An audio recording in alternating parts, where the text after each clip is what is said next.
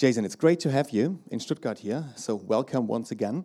Thank you. Thank you all for coming. It's really, uh, it's, it means a lot to me that you've showed up tonight. I really appreciate it. And it's a Monday night after all, right? not, not the easiest of nights. now, Jason, I, I have read in an interview that you said you actually liked uh, the German translation better than the English original. Why is that? Uh, well, it's a source of great embarrassment for me that I don't speak or read German, so I, I can't say that I like it better, but I hear it's much better. Mm-hmm. Um, uh, you know, obviously the original was in English, and um, uh, when Carlsen uh, oversaw the translation, they made sure they got two people who could do a good job of translating into dialect. So um, the great disadvantage to the English version is that there's no equivalent to like a Berliner dialect.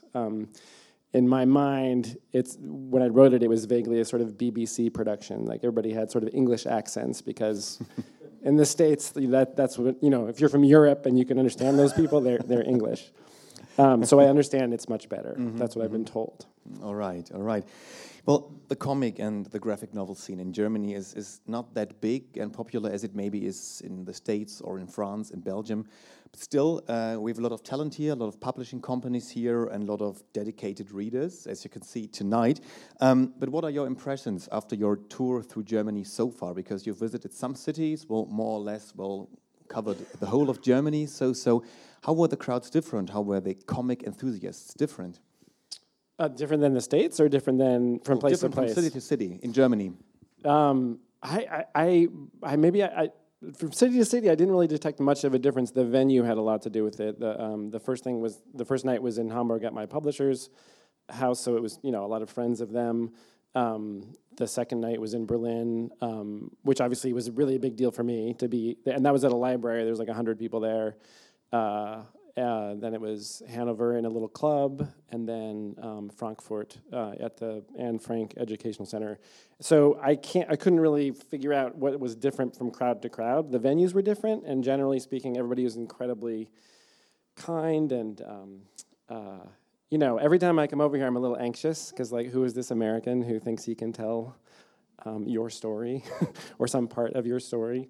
Um, and uh, I'm always just um, you know, completely humbled by how how kind of well received I am. You know. Well deserved, absolutely.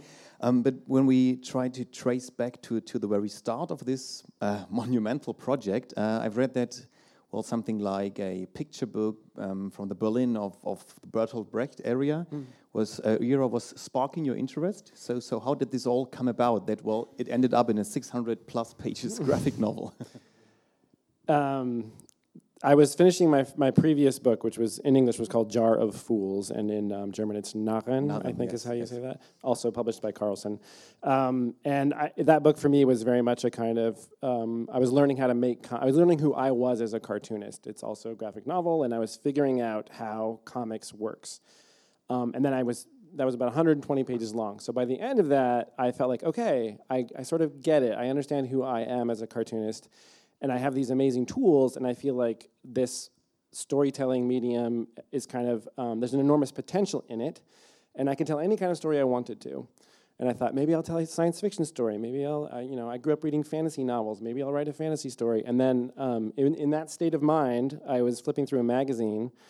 Um, you know, I was living in Seattle, Washington at the time, and this is uh, 1996. I was flipping through a magazine, and I found an ad for a book of photographs um, the, the, book was called Bertolt Brecht's Berlin. Mm-hmm. And there was just uh, a, a, little paragraph description of what Berlin was like in the 20s and 30s. And I read that little paragraph and I said, okay, that's it. That's the next thing I'm going to do. I didn't know anything about Berlin beyond like I saw Wings of Desire and I saw half of Cabaret at some point in my life. So I said, that's it. That's what I'm going to do. And it's going to be 600 pages long. I decided it was going to be long. Um, I wanted to do a big, long. I wanted to do a thick graphic novel. That was a goal. Um, so that's how that's how that's that was the initial impulse. It turns out there were many layers to that. I figured out later, but that was the initial idea. So you knew from the beginning the the total amount of pages, roughly. roughly, right? It ends up it's more like 500 and something. Yeah, yeah, yeah. Okay, okay. But um, well, research is an important factor because uh, it's startlingly good research. I mean, the, the drawings are so close to the original, so the photographs and everything. Um, how, how did you do it? So did you bury yourself in, in libraries for, for weeks at a time? yeah, I did. I was um, I had quit my day job just to work on this book. Mm -hmm. Um, and uh, with the little, the, the little bit of royalties I was getting from that previous book I mentioned, um, I could live the life of a starving artist. I didn't have to, I didn't have to um, worry about um, too much as long as I ate like instant soup every night. Um, so my days consisted of going to used bookstores and libraries and finding everything I could possibly lay my hands on. I remember like one one day a week, I think it was like a Tuesday. Every Tuesday, I would leave my apartment and make the rounds of the used bookstores, and then on the weekends, I would go to the um, um, the University of Washington Library, um, where I found an amazing map of Berlin from that time, which was a great resource. Um, so, and I I did that kind of research. So I just started buying books and reading, and um, I did that for about two years, just. Uh, uh, making taking notes, come you know, really trying to kind of like the goal was to get the whole try to like imagine what Berlin was like in 1928. And then, so I had the map up on my wall, and I, um, you know, every time I found a location in a book, I'd mark it on the map or put a little pin. Um, and then gradually, these characters started to emerge from all that research. And then after about two years, I felt like, okay, I think I'm ready to start. Amazing. And um, I mean, I've just said it in the introduction that this time was a very special time for, for Berlin, for Germany, for, for the whole world. Um, but what sparked your interest after, well, starting to get into these photos, the mood, the time, the history? So, so what exactly was it that, that fascinated you enough to, to spend 26 years of your life doing this? well, I, I, feel like if you choose any corner of the world at any point in time and pay attention to it, it'll it's a really rich. You know, you can find a lot anywhere you look. It's the world is full of riches, um, and this particular time and place was incredibly. There was so much going on, and it was so vibrant and alive. And um, I think, in retrospect, like I said, I had this impulse to write this story, and I didn't understand where it came from. And it turns out that my entire creative life has been a series of impulsive decisions that I follow to the bitter end. Um, this one being the kind of longest following. Um, uh, but later I realized the thing that really appealed to me unconsciously about the city was this that, that it was this um, place of amazing potential, like possibility. Like there was a like everything was um, like was like the cutting edge, the cresting wave of modernity, right? Like advances in science and philosophy and psychology and art. Um, all that stuff was happening, and it was kind of like the newest stuff in the world, at least in Western, you know, Western culture at the time. And um, I just found that incredibly compelling. I had no idea that's what I was getting into, but on some level, I think I, I knew that's what was going on, and that's why I made that impulsive decision. Um, and there was just you could look in any direction there, and you could you could you know this this book could have just been about like the art world if I had wanted it to. You know, there's so much there, but the initial idea had been to show as broad a spectrum of people as possible. That this previous book I mentioned was very. Um, it was very, uh, it was like semi-autobiographical. It was very inward-looking. I was trying to figure out some stuff about myself. And one of my express goals with this book was to get out of myself, was to like really look elsewhere, um, to leave myself behind if possible, and really try to imagine the lives of other people and be sympathetic to as many different kinds of humans as possible, with all within this you know narrow time frame, specific geographic location. So I mean, the short answer is um, this sense of like excitement and possibility. The future was unwritten for these people. Um, many people were, were, were sort of struggling for the, um, you know, the control stick in the cockpit, trying to figure out, you know, trying to direct that, that big ship wherever it was going to go. Um, and then this, that was like the first level of realization. And the second one was I was living in Seattle, Washington in 19, the early 1990s which is when the music scene was really exploding. And um, I was in my early 20s, and I was there with a bunch of other young artists, and we were all super excited because, oh, you're doing you're doing theater. Well, I'm you know I can paint. I'll do the back. You know, people were collaborating, and um, it was a really exciting time. Uh, so I think that I sensed some connection between you know and. This happens at different points in history in different cities all over the world. And in Seattle in the early 90s, it was yeah, one of those places. Grunge, of course. Yeah. yeah. yeah what I find so so compelling and so fascinating is that um, you, you almost make the city become the, the main actor um, in telling the different stories of all these different people. Then you show that what a huge what a huge city this is. I mean, there's been like four million people in the city at that time, so even more than today, I guess. Um, so, would you agree to say that the city is more or less the main character, or is it more or less just the stage for the face of the other characters?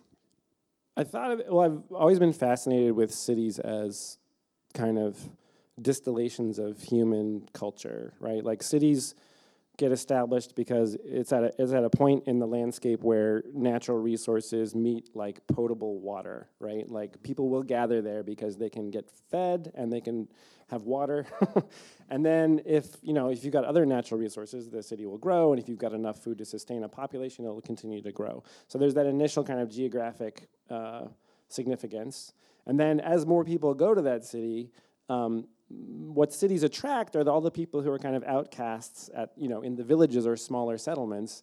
Um, uh, people, you know, if you're gay or if you're um, a math genius or uh, a musician, and in your home um, home cult, uh, community, you don't have other like-minded people. A city is where you can find those people, and I was totally fascinated by that. Like it's kind of an accidental outgrowth of the city that people will gather there and find each other, like minded souls, and then create communities, and then those communities will interact with each other. And that's how, that's kind of how I think human progress occurs, is by humans sparking off of yeah, each other. Yeah. And then the city, you know, at first I thought of as like my characters were little wind up toys that I was putting on a stage.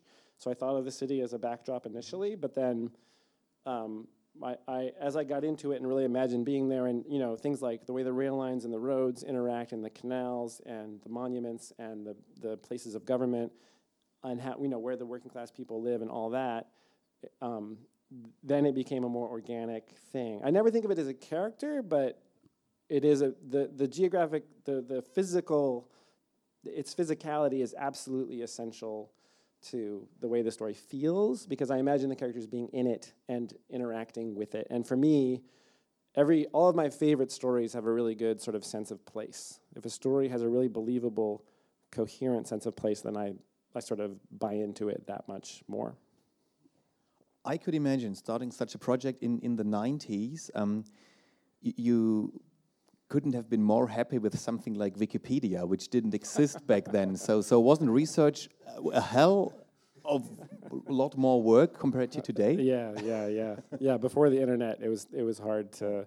I mean, visual reference in particular was difficult because all like most of what I could find was pictures of cathedrals and monuments, not pictures of you know what what was the kitchen in a working class tenement building like? Like that was really hard to find. Or you know what does a back alley look like? Or uh, what does a you know a dive bar look like?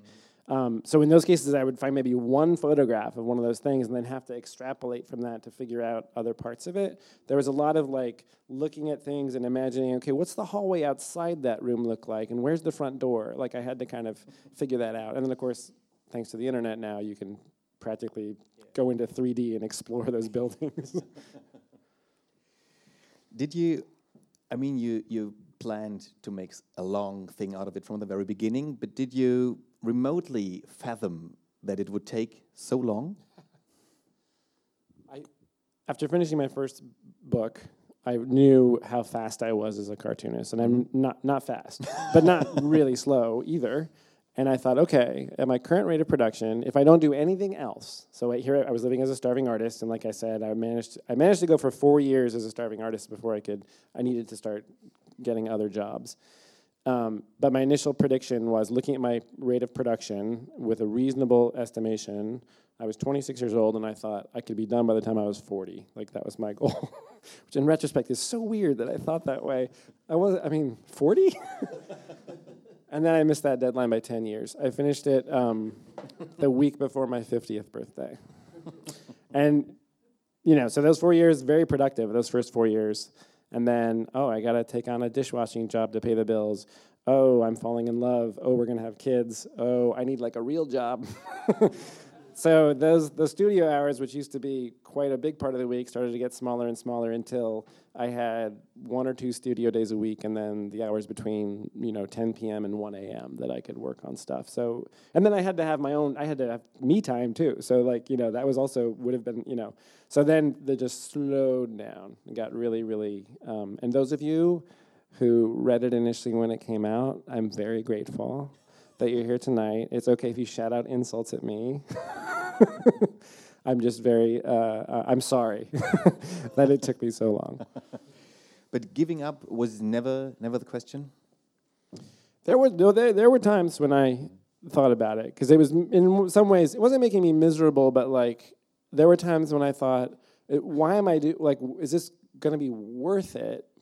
And then I kept on, like, you know, you think about it in practical terms. Well, my, the, I'm not making a lot of money off the royalties. I've got to pay this bill. I've got to pay that bill. Is is this is this really the smart thing to do right now? And sometimes, yeah, I got sick of Weimar Berlin. I mean, the book took me 22 years, but I only the story only takes place over five. um, but then the thing, the three things that kept me coming back were one, I had this, I had an audience. There were some people that had been reading it as it came out, so that was, I felt a responsibility there. The second thing was I felt like if I stopped, it would be like really letting myself down, and that I, for the rest of my life, I would regret not having finished. And then the third thing, and the most important thing, was that I cared about the characters. Like I cared about, which is ridiculous. They're like two-dimensional fictional characters, but I, I, because I wrote the whole thing improvisationally, I made it up as I went along. I followed these people through the city. I wanted to know how their stories ended. I wanted to see what would happen to them. So that was kind of the thing that kept me kept me coming back. That's what baffles me because well, um, I've read in an interview that you said you as the writer just don't want to know what will happen next. But who else, if not the writer, should know? well, I mean, I know I would write the way the, the whole my whole working method was uh, I would oh, each chapter is 24 pages long. So I would write a whole chapter and write by writing I mean I make little tiny what we call thumbnail drawings of each page. And because when I have a little diagram and I can tell how it's going to be composed and where the characters are standing, then um, I need to I need to see the visual. I need to understand how it's going to look, and then I'll write out the dialogue next to that, and that's all in pencil. It's like my draft version, so I can erase and rewrite and erase and rewrite. And then when that's good, I take that and I go ahead and draw the pages. Um, so each 24 page chunk, I would, you know, I would revise and edit until I got it the way I liked it, and then I would write it. And I'd be thinking about, of course, what's going to happen next, like like what's going to happen in the next chapter, because I'd have ideas and I would make lists of, oh, I need to come back to this character, or I haven't addressed this issue that arose. You know, I'd know things I had to address, but it wasn't until I wrote that next chapter that I really nailed it down and figured it out. So then gradually you're leaving these chapters behind you. Each time I wrote a new chapter, I'd go back and I'd read all the preceding chapters to remember who the characters were, and because there's quite a lot of them, mm-hmm. um, and bring myself into that moment, and then I could write the next chapter. Okay, I see, I see. And, but did you always uh, know that it would end in January 1933? Um, I think the initial plan had been 1933, mm-hmm. and then I was probably about halfway through it when I decided that that was not the specific ending. I didn't figure out until about hundred pages from the end. But yeah. halfway through it, I decided it was going to end with some some somehow addressing Hitler's assuming the chancellorship. Mm-hmm, mm-hmm, mm-hmm. A spoiler alert. now, in this book, in this graphic novel, uh, we encounter fictitious characters, but also historic characters. We have Goebbels and, and Hitler. Um, I could imagine that it's not the easiest task to, to, to draw someone like, like Hitler. So if you make him look too bad, it's demonizing him. Maybe everyone does that. If you make him look too nice, maybe that's not the right thing to do. So, so how long did it take you to, to get Goebbels or Hitler right? Excuse me. Yeah, that's a great question. Um, well, for one thing, I'm terrible at likeness. I'm terrible at drawing people looking like I feel like those are horrible pictures of Goebbels. He's such a distinctive figure, and I feel like it looks like an actor who looks kind of like Goebbels playing him. Um, and the same's true of Hitler. Like I just feel like my I struggled and I redrew and I redrew and I redrew, but I couldn't. I feel like I couldn't capture them physically. But um, Goebbels, uh, I, you know, you never see the personal side. Well, you get a little bit of like him when he's not giving a speech. Most of the time he shows up, he's giving a speech, and all those speeches are taken directly from his writing. Like they're almost verbatim things that he wrote. Um, and that was great because he wrote a lot and I had a lot to draw from, and it was a great articulation of the National Socialist ideals. So that was perfect. So he just became a kind of mouthpiece. Um, and then when it came, there was a while where I didn't want to have Hitler show up at all because I didn't want to give him any screen time. I didn't want to, you know, give him the attention. Um, and then I thought, you know, he's the elephant in the room. He's got to somehow make an appearance. But then I decided, well, when he shows up, I just want to have him be. It's just like, it's like, uh, it's just another work day. He shows up and the, they have to deal with party business, and um, they've just got to deal with the kind of nuts and bolts of how things are going to happen.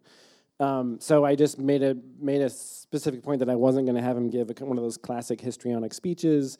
He wasn't going to do any of the things that he was stereotypically known for. I just wanted him to be a kind of um, admin, you know, the chief administrator of, of what was what was going to happen.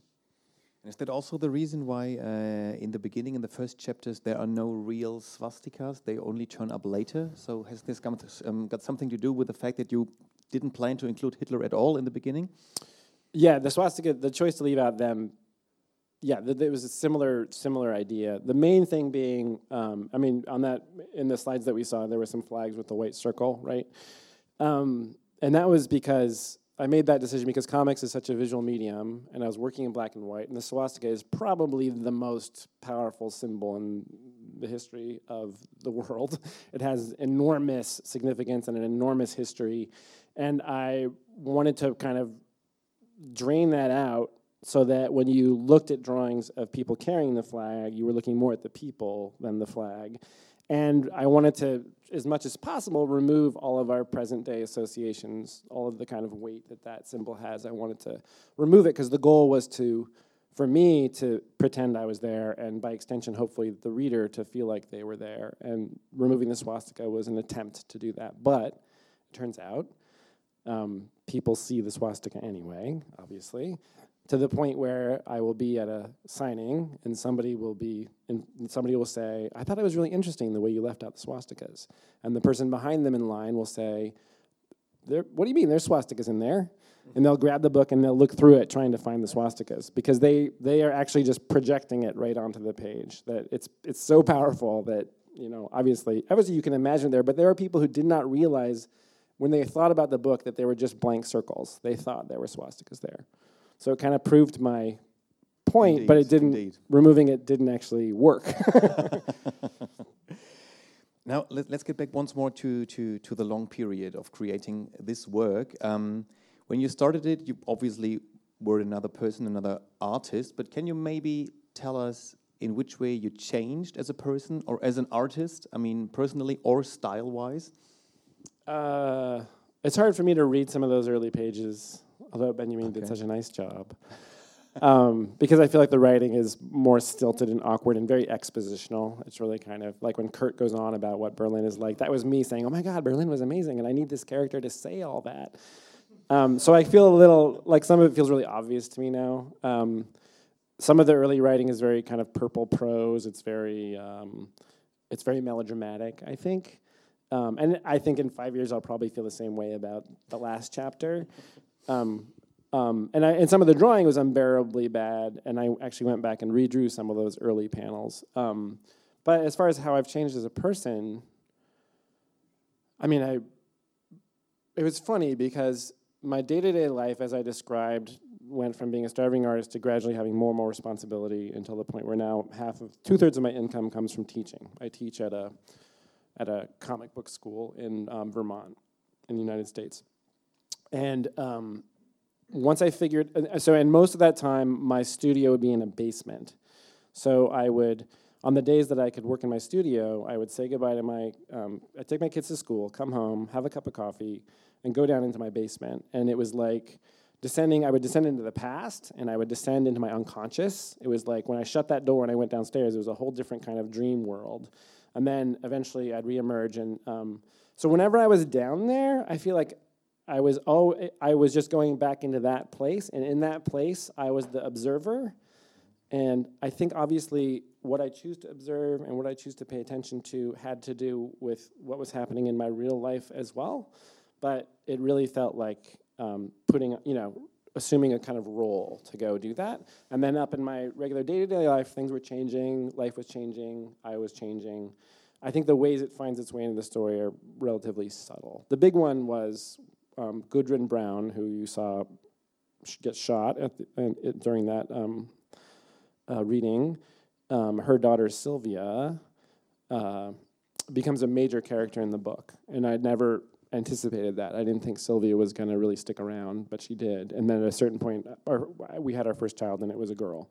And then all of a sudden, for me, Sylvia became like super like I cared a lot about her as my own daughter was growing up and going out into the world. I cared. So like in that way, certain characters had more kind of power for me because of what was happening in my sure, real sure. life. And not only you changed, and also the world changed a lot since you started. Um, not quite for the better, I, I, I might say, um, leading to very tragic parallels between the the time you depict in the book, in the novel, uh, in the graphic novel, and well, today with uh, right wing uh, populists like soaring upwards around the globe. Um, would you ever have guessed back then, like 22 years, 23 years ago, that something like this would ever, ever well happen again in, in, in such a such a well with such force? I never, I um, well, obviously, I think one unconscious reason I told the story is because I knew it was possible. Otherwise, I mean, I, I think I wanted. Uh, so a couple things were I was educating myself. I didn't know anything about European history. I didn't know anything about. I, I, my experience of World War II and the Holocaust was war movies on TV. I had a really horrible public high school education where my history teacher was fond of taking a um, what we call a big gulp in the states, which is a 64 ounce um, soda pop, and pouring a fifth of vodka into it and then sipping it throughout class. So he was kind of checked out. I feel I feel my heart goes out to the man now, but I was like, "Come on!" at the time. And the day we were supposed to learn about the Holocaust, he took a VHS cassette and put it in a video player and left the room. And then it was like grainy black and white images of bulldozers pushing bodies into trenches. And I grew up in, on the west coast of the United States. I had friends who were Jewish, but I didn't know they were Jewish. It just wasn't part of the. It wasn't an obvious part of life. Um, and like I said, my only impression of World War II was war movies. I didn't even really, I don't think I even knew the Holocaust had happened. And I was 15 years old. And then I went on to art school, so I didn't have the opportunity to pursue a deeper history education. So, in, in a very big way, writing this book was me trying to understand the circumstances that led up to those events, um, because it seems to me that that period is actually the most important period, the period where the things that happen that make that other thing possible, right?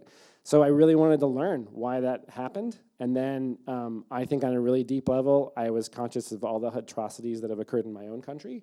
And I wanted to, um, to just understand why people are capable of those things and how I don't want to see people as monsters or evil because people are human and they make decisions. And I want to understand why they make those decisions, which I think are poor decisions, obviously.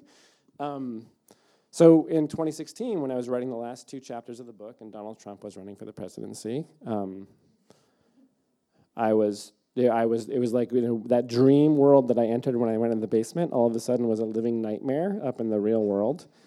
And when we talk about parallels, do you see any parallels between then and now? Of course, I get that question a lot, and I used to say, well, yes, this and that and the other thing. But now, I have grown to think of it less as two things that are related or connected to each other and more as this single force that moves through time.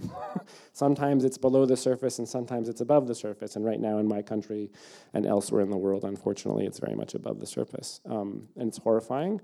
And, um, but it's all the obvious, it's also obvious. It's all exactly the same stuff. Like, it's, and it's so, it's just like, oh my God. Like, Stephen Miller, one of Trump's main policy advisors, has clearly read Goebbels. He has clearly done his homework, and he's just saying exactly the same stuff, only he's substituting people with brown skin for Jews. It's exactly the same thing. And of course, I feel incredibly outraged by that. Um, and I better stop talking about it.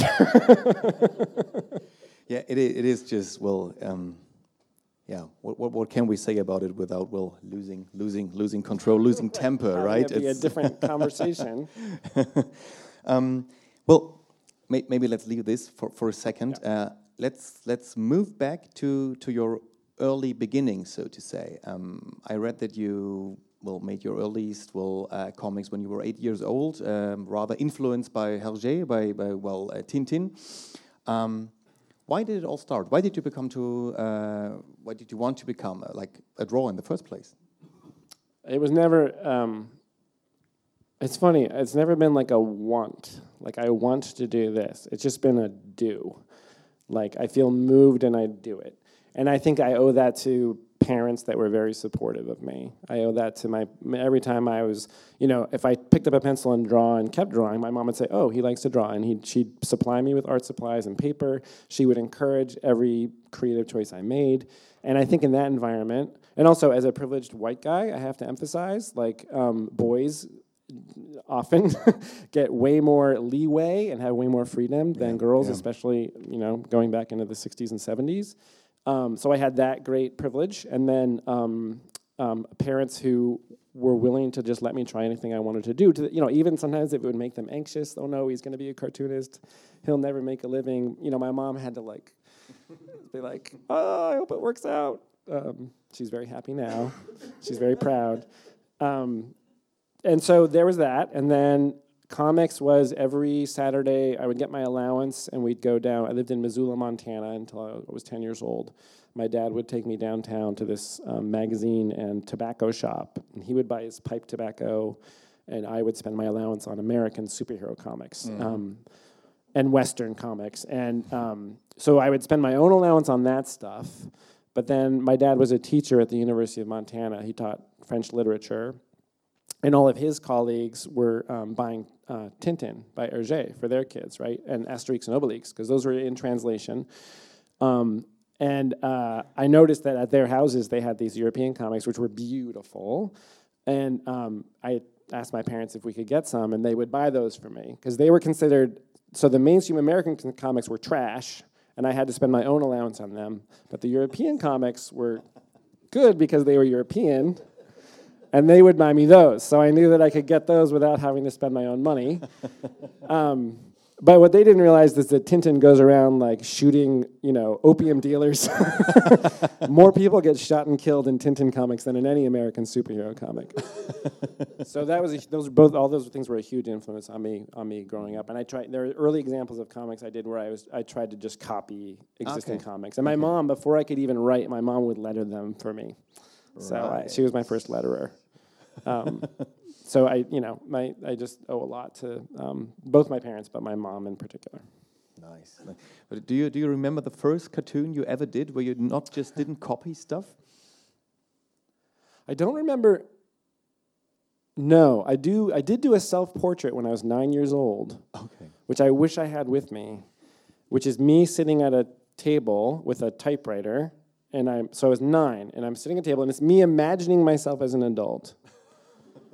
So I'm sitting at a table, there's a typewriter, there's a calendar on the wall behind me, there's a drawing table, and on the drawing table is a page from the Spider Man comic book. So I'm imagining being a professional cartoonist.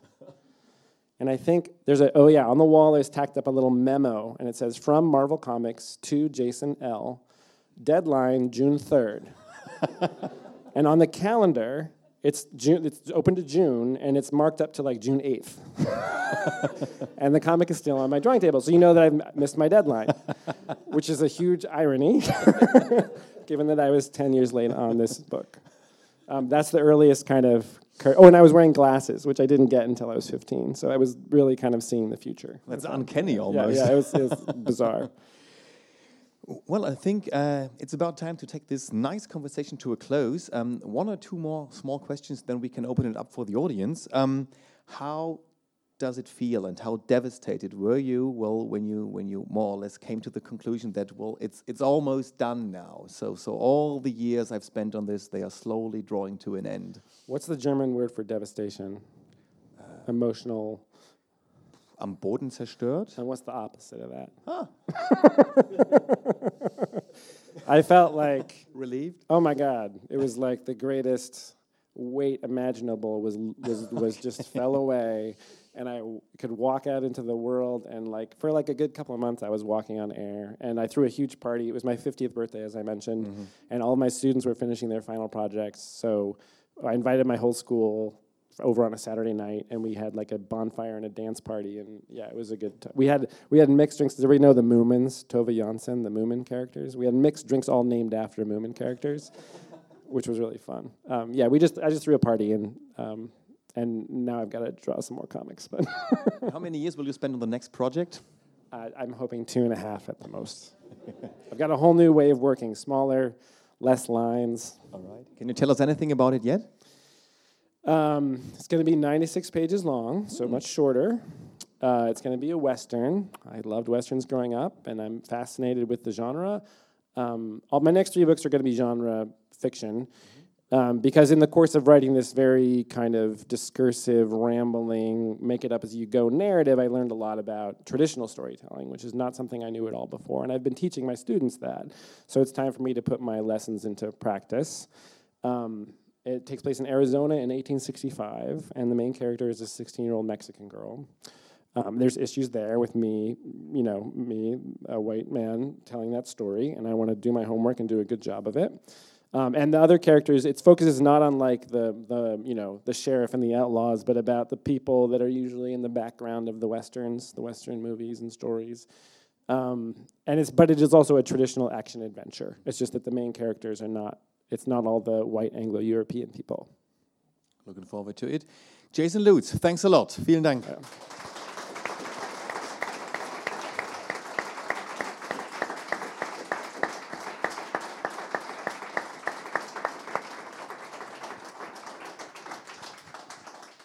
Wir können jetzt gerne tatsächlich Fragen aus dem Publikum ähm, hier an der Stelle bringen.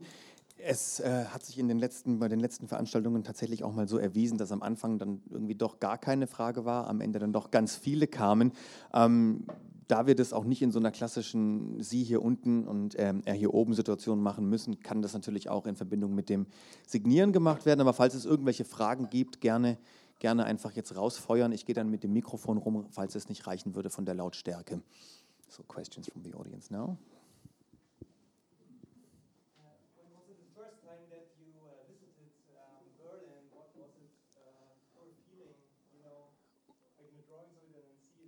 Yeah, great. Well, the question was, what, what was, when was the first time I visited Berlin, and how did it, how did it feel? Um, it was, I think it was two th- the year 2000, so four years after I started the project. I think I had drawn like 150, 100 pages of the book, maybe.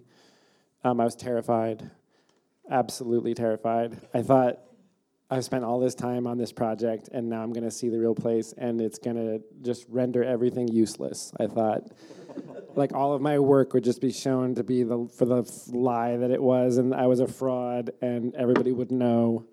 Um, and I took the train in from the west and the sun was setting, so the city was beautiful. And um, I remember the first kind of ruined buildings drifting past, and the first thing that struck me was it's in full color. I somehow was not anticipating that. In a lot of ways, all these years spent working on the book was like the reverse of The Wizard of Oz, where, you know, when she goes to Oz, Kansas is black and white, she goes to Oz, it's color, and then she comes back. In my life, my real life was color, and then I would go down into this black and white world and then come back out. Um, so that was like, wow. uh, and then I got off the train and I started walking around, and um, I was just so like dumbfounded by how uh, how incredibly rich and alive and uh, uh, you know complex the real city was. So uh, and um, vibrant, and there were people talking, and they were speaking German, actual German, and like German is beautiful. You grow up, you grow up listening to like movies with bad Nazi accents, and you start to think that that German is like an awful language. But oh my God, I was not prepared for that. And then um, uh, I, it was a great relief because I realized, oh, the real place is so much more amazing than anything I could put in a little book. That there, there's such a distance there between my little imaginary version of the city and the real city that it was okay to have my little imaginary version of the city. And it's just like, um, you know, and there's there's mistakes in it, and it's a it's it's there's parts of it that are kind of a mess and don't really work. It's just like one person's attempt. It's an attempt. Like all art is an attempt. You never get. I describe it to my students as like there's this island that you know is out, or a, a distant land that you know is out there, and when you're making a comic, you're like you're navigating the ocean to that island, and you always land like you never find that promised land. You always land on like a sandbar, or maybe some other nice island, but it's not that island. Um, and so that was my, you know, I thought I was trying to capture Berlin, but you can't nice. capture Berlin or any place, and and that was just a great relief because then I could be like, okay, this is just it's like um, when Italians make spaghetti westerns, right? Like somebody decides to make a western, but they shoot it in Italy and they imagine what, or Karl May when Karl May was writing his western books, and I thought, oh, that's what that's what I'm doing. I'm just like an outsider, imagining. Very nice. Weitere Fragen? Ich kann auch gerne übersetzen. Ja. Ja, bitte.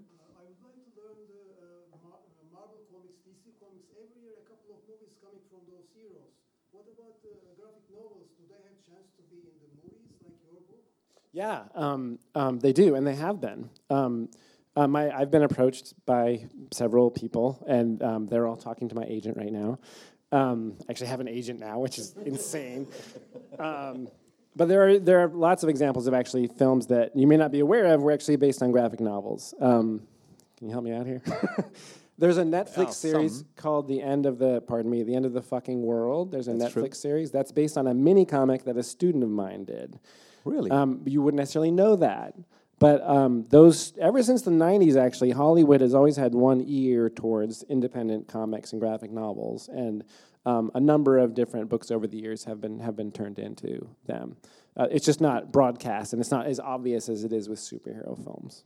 I think it gets, it gets easier with streaming devices like Netflix because they have the tendency to, right. to do these things. They have right. not such a blockbuster mentality they go for the independent things. So. I guess uh, we will see more and more of those things coming up. Yeah, I think so. I think it's inevitable. Yeah. yeah. yeah.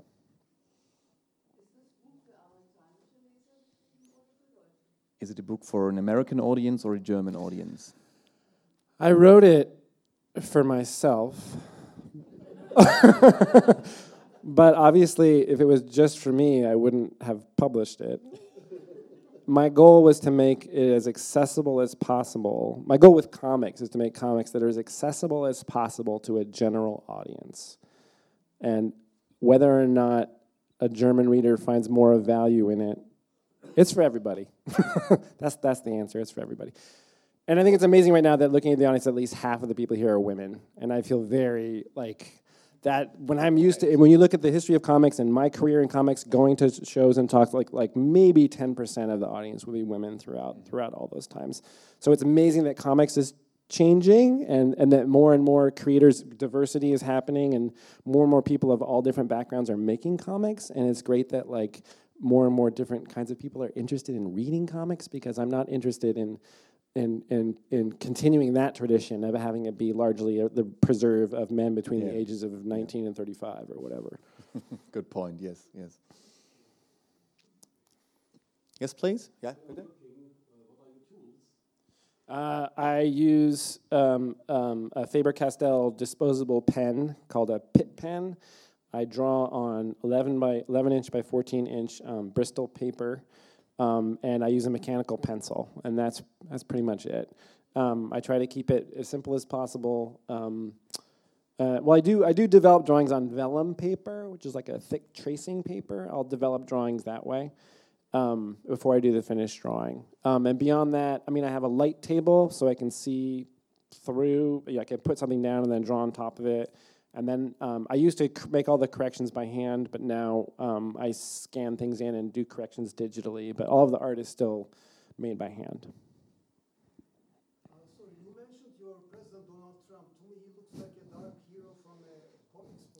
dark hero? You mean villain? is that is that the translation of that? Is that? Yeah, uh, not. yeah, I, I think I think I think sadly I think I, I, think he's a man who never got the love that he needed when he was a child. Um, that's a generous. That's a generous. I mean, these problems are systemic, and they have to do with they're generational, and they have to do with distance and disconnection from other human beings. And that that is the most essential thing that we have to do is connect with other human beings. And social media keeps us from doing that, and keeping in our own little rooms and not getting out and interacting with people keeps us from doing that. And he is somebody who grew up in a bubble raised by two rich people who did everything they could to provide him with everything they needed, but I doubt he got much love. And I hate to say that, but I think that must be a factor in his in, in what turned him into who he is today. And I, I think if he'd had better parents who would give him crayons.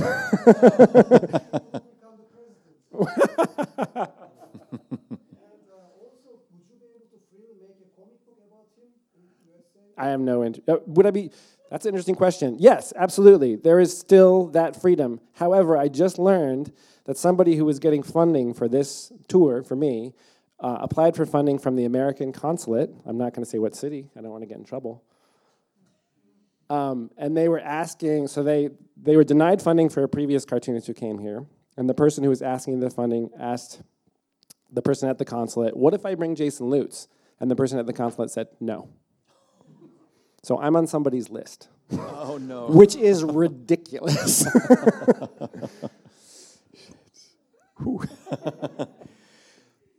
Time for one more question. Eine, eine Frage noch. Ja, ganz hinten. Geht das ohne Mikrofon oder soll ich kurz kommen?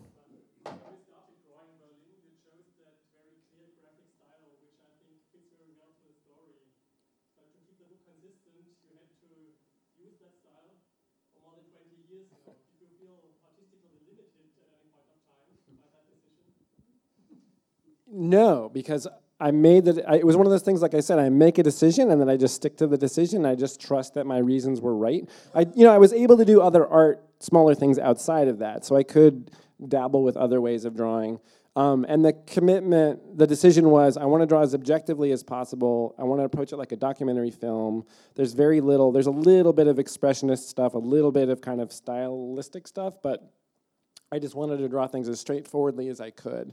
Because for me, comics is more, it's less about the drawing and more about the engineering. It's about placing things in the right place and having, you know, how things look, how, how things sit next to each other. It's, it's an arrangement, right? It's more like composing, composing music or arranging music than, um, than playing beautifully. I'm not a beautiful player. My art is functional. I spend a lot of time on it, so it's got detail, and people like that. the worst thing that ever happened was like that big that big picture of Potsdamer Platz that was shown up here. The first time, I, a friend of mine was reading that the first time, and he turned that page, and his first reaction was, "How long did it take you to draw that?" And that's the worst reaction because I want him to be in the story, not thinking about the drawing of the story. But um, I think you know my drawing is good enough to do the job, um, and I'm happy with my level of drawing. And I just set out to just do it as as simply, well, it's not simple, but as straightforwardly as as possible. That was the goal. Alright, dann würde ich diese offizielle Fragerunde an der Stelle ähm, beenden. Ich weise nochmal auf den Signiertisch hin, an dem es auch jede Menge Bücher noch zu kaufen gibt. Das nur mal so als kleiner Marketing-Hinweis nebenbei. Ähm, wie schon am Anfang äh, des Abends gesagt, jeder nur ein Kreuz bitte, also jeder nur ein Bild. Und dann bedanke ich mich ganz, ganz herzlich fürs Kommen, für einen Montagabend wirklich toll und bedanke mich nochmal bei Jason Lutz. Thanks a lot.